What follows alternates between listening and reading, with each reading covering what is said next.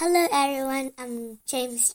I want to read a book called Play Ball. Play ball. A beach ball. A baseball. A basketball. A football. A tennis ball a golf ball, a soccer ball, a volleyball. The end. Focus question. Where can you find balls?